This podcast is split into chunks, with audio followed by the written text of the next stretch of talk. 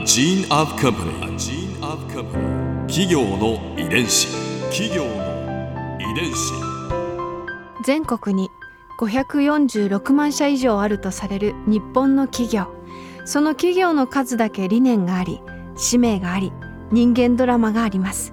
この番組ではさまざまな企業のトップや社員の方にお話を伺いながら成長する企業の DNA を解明していきます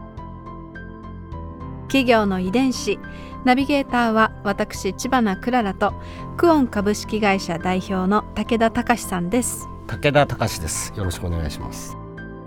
本日はサントリーホールディングス株式会社スポーツ事業推進部長富岡正樹さんをお迎えしておりますよろしくお願いいたします富岡です。よろしくお願いいたします。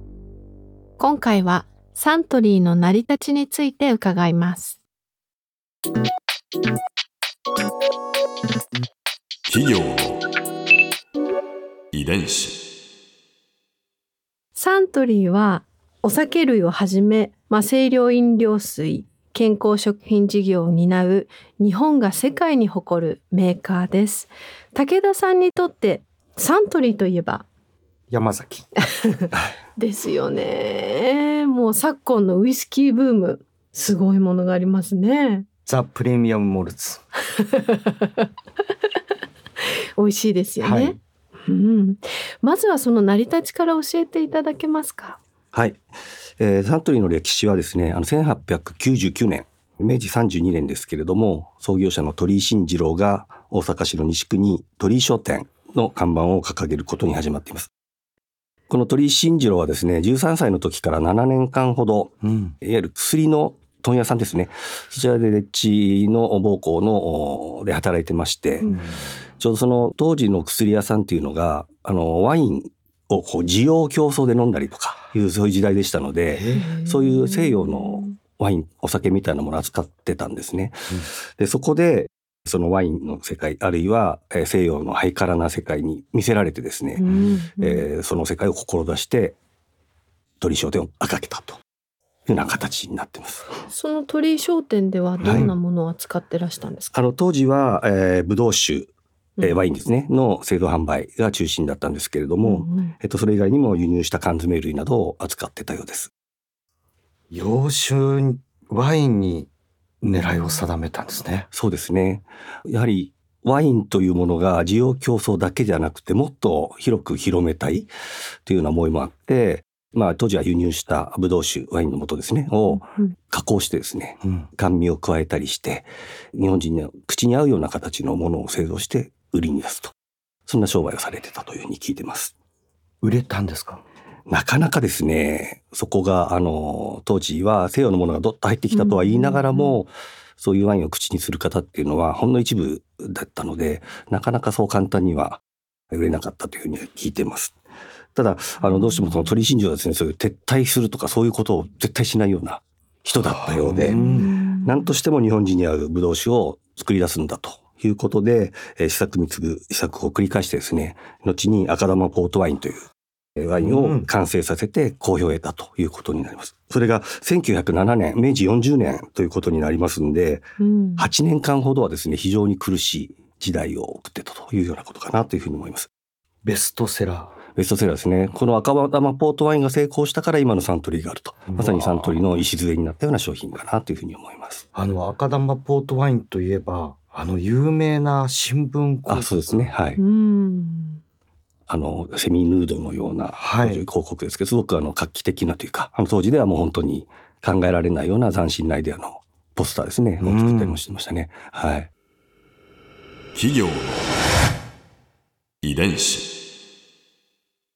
じゃあ、大ヒット作を当てて、はい。一気に変わられるわけですね。そうですね。うんはい。あの、その次に新次郎が目指したのはウイスキー作りということになるんですけども。はい。これってあ始められたきっかけって何だったんですか？あのー、もともとは、やっぱり洋酒うんの世界を切り開こうということで、彼がまさにワインからやり出したんですけども、やっぱりウイスキーをやらないと、うん。本当にその洋酒の世界を切り開いたことにならない、そんな強い思いがあったんですね。ですので、赤玉ポートワインで稼いだ利益の大半をウイスキー作りに外にで、はい。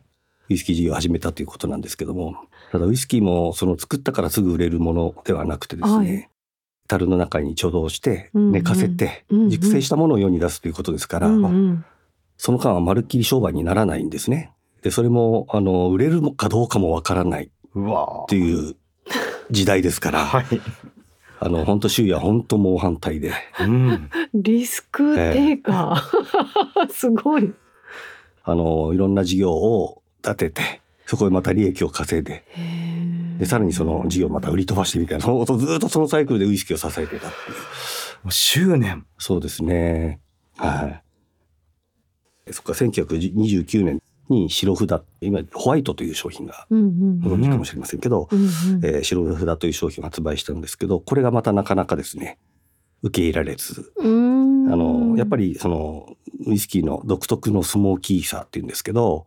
まあなんていうんですかねちょっと煙たい感じ、うんこれが焦げ臭いとかですね。あのそんなに言われてなかなか評判はよろしくなくうん。あの本当売れるまではまたそこから数年時間が必要だったということですね。ウイスキーが日の目を見るのはいつなんですか、うんえっとですねそれが1937年にですね角瓶という商品を出しまして。うん。そのあまり評判がよろしくなかったうん。商品をまあ経験してましたけども、その自らの舌と鼻とを信じてずっとブレンドをし続けですね、でようやく日本人の味覚に合ったウイスキーができたというふうに発売したのが角瓶だったんですね。この角瓶を持って日本にウイスキー市場が開かれたというようなことだと思います。売れたんですね。これ売れました。売れました。本当ここからですね。はい。その創業者の鳥居慎次郎さんってはい。どんな方だったと聞いてますか、すごい若い頃からですね、とにかくあの、向こう気が強い。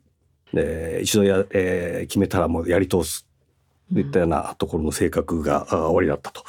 ふうに聞いてますし、とにかく新しいものを作るんだと、新しいものを生み出すんだと、そういう欲のある方だったというふうに言われてます。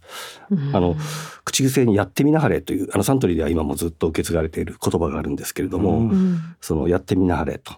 やってみなわからしまへんでみたいな。とにかく挑戦してみようという、そういう心意気を持った方で、うん。そこもですね、やはり、まあ、ワインもそうですし、ウイスキーもそうなんですけども、いつかそう自分が手掛けている事業で、えー世の中の人々にもっと豊かな生活をしてほしい。うん。そんな思いがあったから、あー挑戦し続けたんじゃないかなというふうに思います。今でも我々のですね、今でですよ、今のサントリーの人事の評価をするときに、そのやってみなはれの行動が取れているかどうかみたいなチェック項目があるぐらいですね。ずーっとその精神って受け継がれてます。えそうチャレンジ精神というのはものすごく大事にしている会社です。えーでもいいですね社員さんにとってはその挑戦する機会が与えられるということでもありますよね。おそらくですからサントリーの社員にサントリーのなんていうんですかね精神を一言で言うととかどんな会社かというとおそらくやってみなはれというふうに答える社員が非常に多いんじゃないかなというふうに思いますね。かうんっこいい。あともう一つやってみなはれに加えてですね利益三分主義ということがサントリーではあの言葉としてこれまた受け継がれてるんですけど利益三分主義。三つに分三つける。に分けるうん三つに分けるというと3分の1ずつかというとそうでもですねあの3方向に分けるというのが正解かもしれないですけど、あのその事業で得た利益はその事業へのこう再投資するだけではなくってお客様とか社会にもきちんとお返ししていこうとそういう思いで利益三分主義というのをずっと彼はもう一つの言葉として唱えてたというふうにあります。うんここで Clara's Viewpoint。今回印象に残ったのはサントリーさんの社名の由来です。ああのこれ収録の時はお話いただいてなかったんですけれどその由来は何ですかって伺ったら面白いお話してくださったんですよあの世間的にはなんかこう鳥居さんをこうひっくり返してサントリーだって思ってる方も多いんですよね。でもそうじゃなくってあの赤玉ポートワインの赤玉が太陽の意味だそうで太陽って英語で「サン」ですよね。なので「サン」で鳥居さんの鳥居で「サントリー」なんだそうです。なんかちょっと私的にはすっきりしました。企業の遺伝子。